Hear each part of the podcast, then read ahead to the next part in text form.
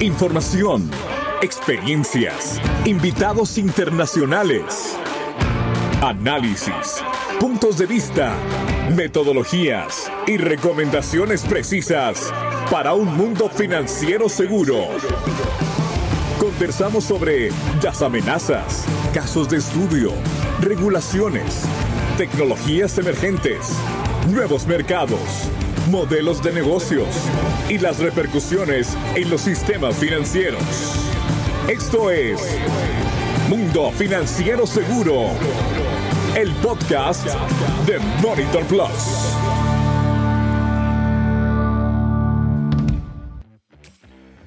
Hola, ¿qué tal? ¿Cómo están? Bienvenidos a un capítulo más dentro del Mundo Financiero Seguro, el podcast de Monitor Plus. Soy Juan José Ríos. En esta ocasión, escucharemos los puntos de vista de análisis sobre el impacto que tiene a nivel global el efecto de la corrupción y su relación con el enriquecimiento ilícito, delito que por cierto precede al lavado de dinero. Y es que hay que hablarlo claro, la corrupción es un crimen presente en todos los países del mundo, que frecuentemente es desconocido o ignorado por muchos. Esta conducta deshonesta de personas que abusan de los poderes o de las funciones de su posición tiene un fuerte impacto en el estado y progreso de las sociedades y la humanidad entera. Este fenómeno es difícil de medir a gran escala debido a su naturaleza privada, por lo que a nivel del sector público, fuerte indicador de común referencia es precisamente el índice de percepción de corrupción de Transparency International. En los continentes americanos, mejores calificaciones del 2021 fueron otorgadas, escuchen ustedes, a Canadá 74 sobre 100, a Uruguay 73 sobre 100, Chile y Estados Unidos 67 sobre 100, mientras que Haití, Nicaragua y Venezuela se encontraron al final del listado, con puntuaciones de 20 sobre 100 o menos. El público en general puede opinar sobre su percepción de la corrupción en el sector público, debido a que tiene necesidad de interactuar con diferentes instituciones y las personas que las conforman durante su vida diaria. Sin embargo, este no suele ser el caso para el sector privado en donde estas actividades ilícitas quedan aún más escondidas de la mirada pública, sin que esto pues, represente un menor impacto para la población en general. Nos acompaña en esta ocasión gente de la casa y me da muchísimo gusto recibirte, Ilian Vasco, VP Producto y Mercado de Plus TI. Has liderado diferentes procesos de consultoría en prevención de lavado de activos en más de 12 países de Latinoamérica y anteriormente fungiste como director de monitoreo y reportes UIAF, director SARLAFT y riesgos, así como oficial de cumplimiento en Banco de Occidente Colombia y Occidental Bank Barbados. Ilian, gracias por acompañarnos desde Colombia. También está con nosotros Raúl Castellanos. Raúl, que eres el gerente de producto de cumplimiento en Plus TI. También eres experto certificado de FIBA como asociado en la prevención de lavado de activos y gestión de FACTA, con más de 20 años de experiencia en la administración de software para instituciones financieras. Además, has participado en diversos países en la definición de estrategias para la automatización de controles relacionados con gobierno corporativo, gestión de riesgo operacional, prevención de lavado de activos, prevención de fraude y control interno. Gracias a ambos por acompañarnos. Y vamos directo contigo, Ilian. ¿Qué es la corrupción y cómo impacta a la economía mundial. Te escuchamos. Hola Juan José, Raúl, eh, buenos días a la mesa de trabajo también eh, por estar acá en este podcast. Bueno, referente a tu inquietud, Juan, eh, ¿qué es la corrupción? Digamos que pueden haber muchas interpretaciones y muchas definiciones, pero uno la puede aterrizar en realmente poder dar, ofrecer o exigir, pudiera decir también, dinero o cualquier otra cosa de valor que pudiera ser en especie eh, para que una persona pueda realizar algo a conveniencia o pueda omitir un acto eh, que necesita cumplirse de su cargo. Eh, inicialmente uno pudiera decir que lo más delicado en este tema de la corrupción es cuando se da con funcionarios públicos, pero también obviamente puede darse con empleados del sector privado eh, ¿Para qué? Para que ejecute esas actividades eh, con esos favorecimientos, pero obviamente enfocados a que vaya en contravía de sus asignaciones, sus deberes oficiales. Entonces, digamos que pudiéramos definirlo de esa manera. Ahorita ven, ¿cómo impacta ya eso en la economía? Pues digamos que realmente esto es un tema que impacta a todos los países, digamos, de una manera muy fuerte.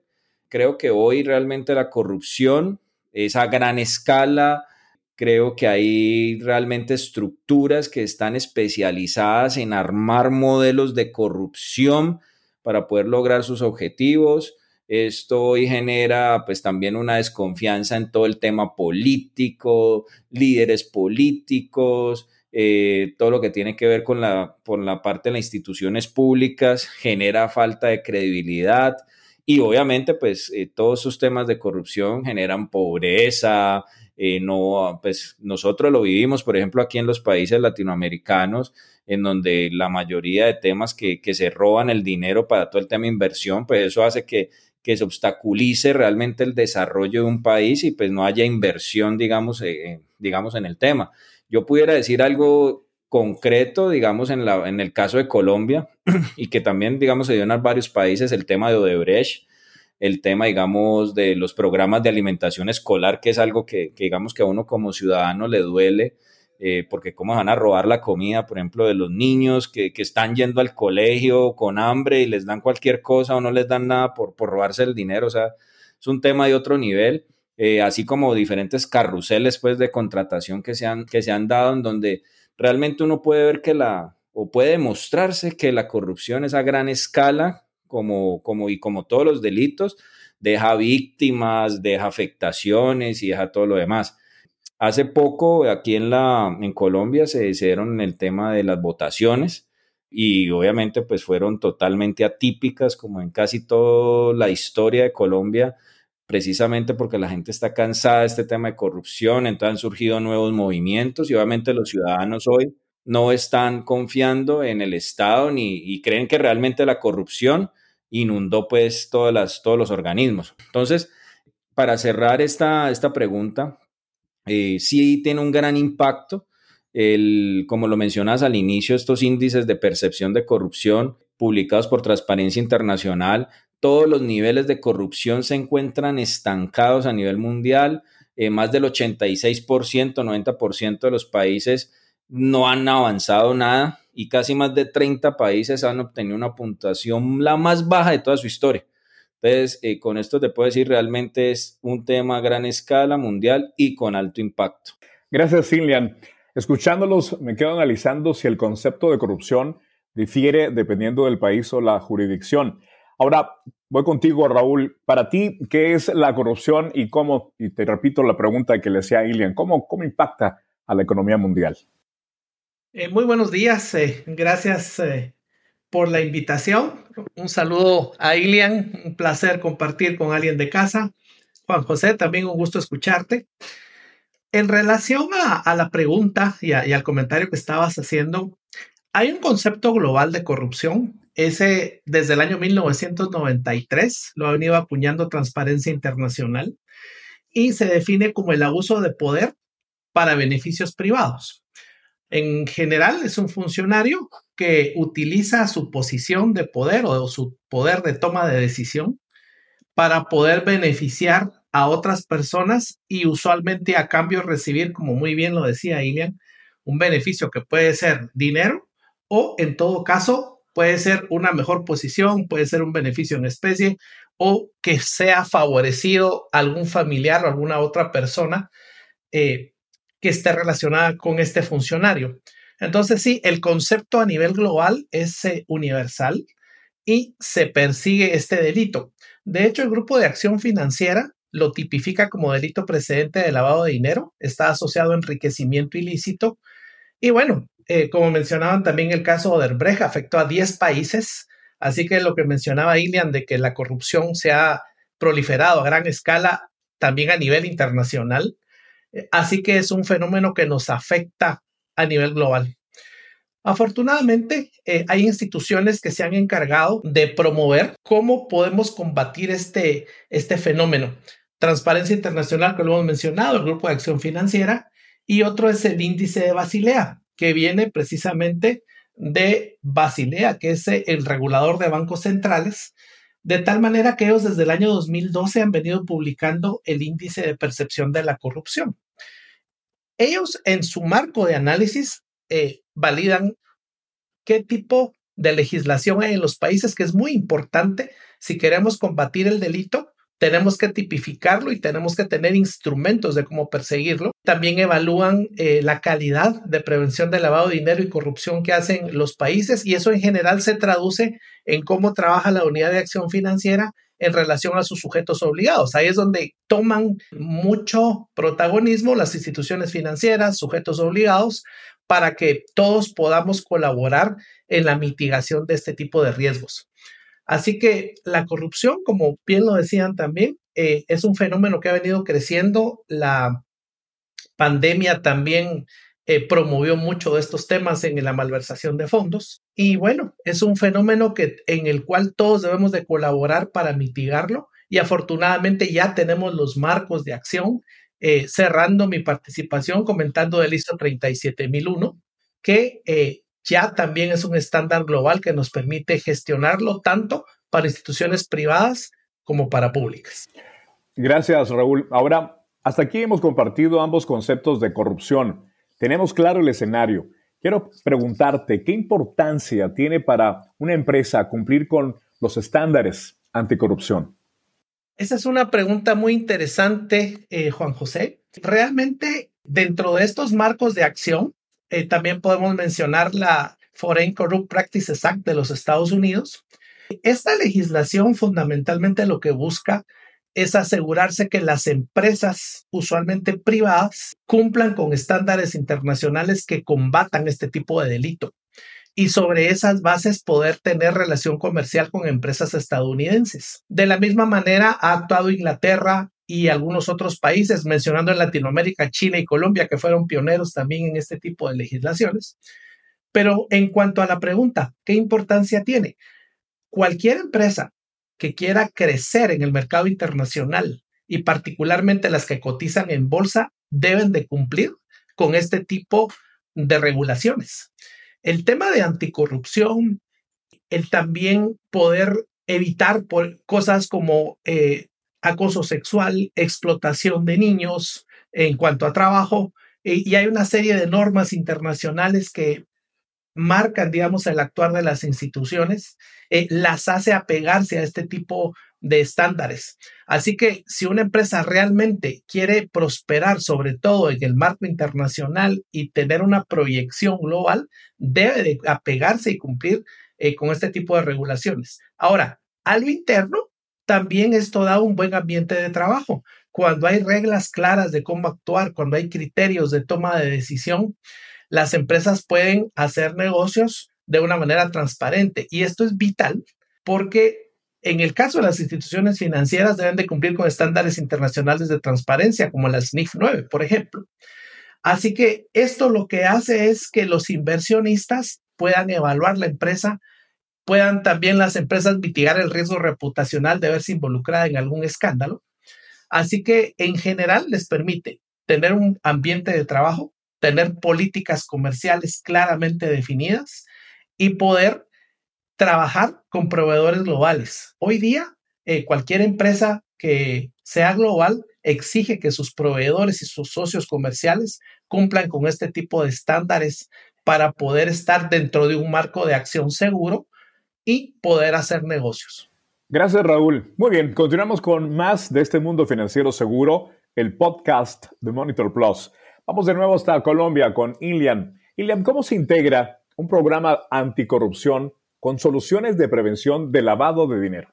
Sí, eh, mira, eh, pues como mencionó ahorita Raúl, varios estándares. Eh, uno que, a mí me parece que es de los más reconocidos y de mejor implementación eh, puede ser, digamos, el estándar ISO 37001, pues que esta es la norma internacional, pues para ayudar a todas las organizaciones a que puedan implementar realmente un sistema de gestión antisoborno. Ahí, digamos, que se especifican diferentes medidas, pues que cualquier otra organización de diferente tipo, y como mencionaba Raúl, eh, en donde se debe mostrar, y más en organizaciones internacionales, que pueden, digamos, implementar diferentes controles y mecanismos para mitigar de cierta manera eh, pudiera ser en otra parte prevenir y detectar y tratar todo lo que tiene que ver con la corrupción y el soborno.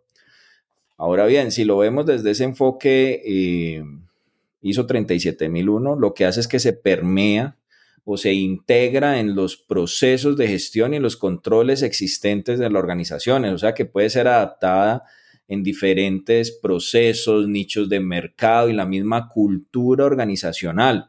Entonces, eh, si, si lo vemos, este ISO 37001, pues tiene esa estructura general de las ISO, que es como los sistemas de gestión generales, pero que al final tienen una fácil integración como la ISO 9001. Entonces, hay diferentes temas que, que, se pueden abordar y que ayudan a que se integre de la mejor manera. Ahorita, eh, lo que es, por ejemplo, en materia de requisitos específicos de esta ISO 37001, eh, pues se abordan dos áreas claves. La primera, obviamente, el soborno por la organización, que es de su personal o socios comerciales para su propio beneficio, o soborno de la organización que es el de su personal o socios comerciales en relación con sus actividades. Entonces, estas metodologías, cruzarse en diferentes puntos, por ejemplo, tener un enfoque basado en riesgos, hacer un análisis de procesos, identificación de riesgos, gestiones de planes de acción, controles automatizados, controles, digamos, también manuales o semi-automatizados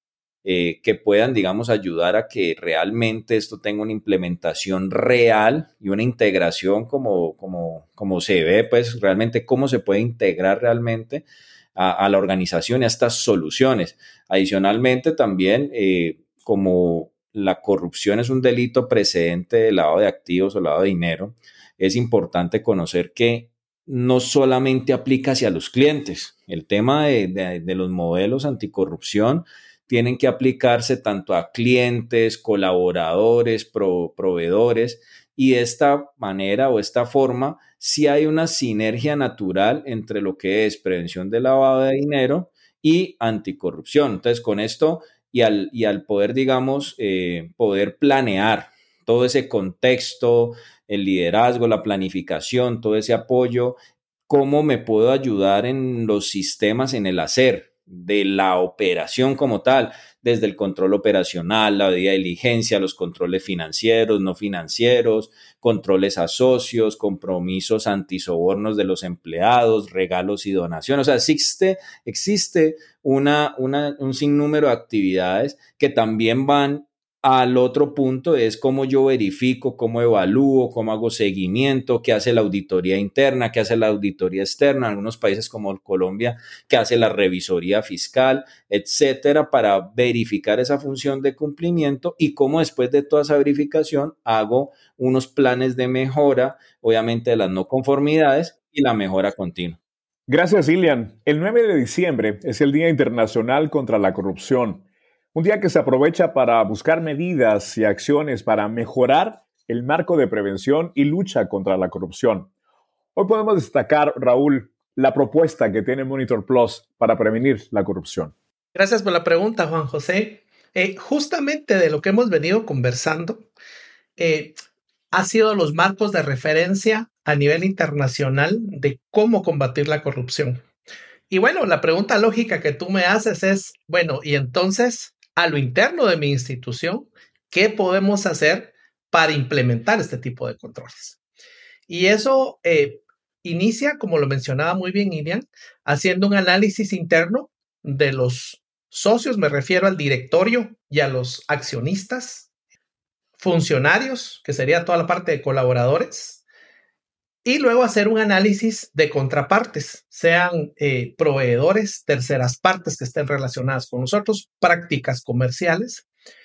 Un punto inicial de partida importante es la validación de listas. Hay listas internacionales y hay listas locales que se pueden utilizar para evaluar si una de las personas con las que vamos a hacer negocios está o no listada en, en este tipo de información que pueda estar disponible. Entonces yo te diría, para comenzar la implementación, en principio hay que hacer un inventario de quiénes son tus contrapartes y grupos de interés que sean sujetos a este tipo de revisiones. Número dos, evaluar listas. Una de las listas que se utiliza eh, para sancionar a las personas que han estado involucradas en corrupción es la lista OFAC, que es muy importante de tomar en cuenta. Y recientemente se han eh, agregado otras listas, por ejemplo la ley Magnitsky. Esta ley también sanciona a personas relacionadas con corrupción y violación a los derechos humanos. Y finalmente mencionaría la lista Engel, que tiene que ver con personas que tienen acciones antidemocracia o también de corrupción. Entonces, un primer filtro es con quién te relacionas, con qué personas se hacen negocios. Eh, y esto también mitiga el riesgo reputacional que puede tener una empresa al verse involucrada en un escándalo con operaciones de terceros que me afecten. O sea, me pueden relacionar a mí con este tipo de, de situaciones. Y luego, saliendo de esta primera parte de filtros, comienza el análisis de riesgos de cuáles son mis procesos, eh, cómo tomo criterios para iniciar relaciones comerciales. Desde el punto de vista eh, comercial sería qué beneficios le doy a mis clientes para retener una cuenta o para ganar una cuenta. Ahí tienen que estar muy claramente definidas eh, las políticas comerciales de la empresa para saber qué lista de precios se otorgan, qué descuentos se pueden dar, eh, si eventualmente pueden haber reuniones de trabajo, un almuerzo, por ejemplo, qué tipo de comidas, a qué lugares, en fin, digamos, todo lo que es la cultura organizacional y cómo se ejecutan las políticas es importante de tomar en cuenta. Finalmente, te diría, en una institución financiera, podríamos eh, tomar en cuenta las tasas activas y pasivas, cómo se otorgan hacia, hacia las eh, cuentas o empresas, concesiones que puedan darse en exoneración de gastos o comisiones, tasas de compraventa de divisas, etcétera. Y en general en la empresa privada que también eh, puede aplicar este tipo de criterios es cómo se hacen los negocios y cómo eso se apega a las políticas de tolerancia y apetito de riesgo de las instituciones. Creo que sobre ese marco eh, es un muy buen punto de partida. Gracias, Raúl. Hemos estado viendo en este podcast cómo las conductas irregulares nos perjudican a todos, a toda la sociedad en su conjunto. Y por supuesto ya hemos analizado con Ilian y Raúl que hay varios agentes de lucha contra la corrupción. Ahora, llegamos al momento de las recomendaciones y conclusiones. Y quiero comenzar contigo, Ilian. Te escuchamos. Bueno, Juan, referente a lo que es las recomendaciones, eh, si estoy en una institución, es bueno, tenemos que hacer un análisis general y esa recomendación al final es pensemos en qué riesgos pudiéramos tener frente al impacto de esa corrupción eh, para mí como compañía, para cada quien, desde la inhabilitación, por ejemplo, la baja de las acciones, la cárcel de los socios o de algunos funcionarios, el tema reputacional, lo que tiene que ver con las multas y al final también esa pérdida de negocio pero digamos que al final lo más importante es no confiarnos. Debemos enfrentar juntos la corrupción. Eh, el atacar la corrupción no es solamente una tarea del Estado.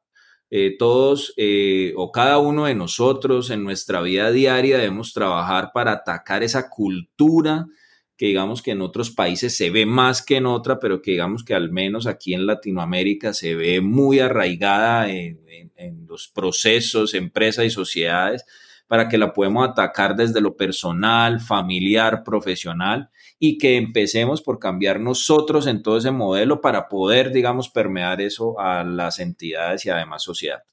Ahora vamos contigo, Raúl. Adelante con tus recomendaciones y conclusiones. Gracias, Juan José. Yo creo que el primer punto a tomar en cuenta es que todas las empresas debemos estar conscientes que somos vulnerables a poder tener un, impacto de este tipo. En cualquier organización, sea pública o privada, hay relaciones con proveedores y terceras partes, hay operaciones eh, financieras y comerciales. Así que este es un fenómeno que puede impactar a cualquier tipo de organización. Partiendo de esa base, se debe tener un marco de acción para poder mitigar esos riesgos. Como bien mencionaba Ilian, el riesgo reputacional es uno de los primeros que se manifiestan, pero también si yo quiero crecer como empresa, hacer negocios a nivel global, no digamos con los mercados grandes como Estados Unidos y Europa, debo de cumplir con este tipo de estándares. Y una motivación puede ser esa, el crecer comercialmente, pero la otra es ser una empresa responsable que trata de tener una cultura organizacional donde pueda ser un mejor lugar de trabajo, donde haya transparencia y donde las personas puedan tener un plan de carrera y un crecimiento sostenido. Creo que algo importante es eh, basarse en estándares internacionales. Nosotros en la propuesta de Monitor nos basamos en marcos de acción a nivel internacional y en la experiencia que hemos capitalizado de diferentes instituciones. Y algo que quisiera mencionar eh, es que también ISO se ha dedicado mucho en, en este tipo de temas. Por ejemplo, el 37003 habla del buen gobierno en las instituciones. Muchas de nuestras organizaciones están sujetas a este tipo de regulaciones.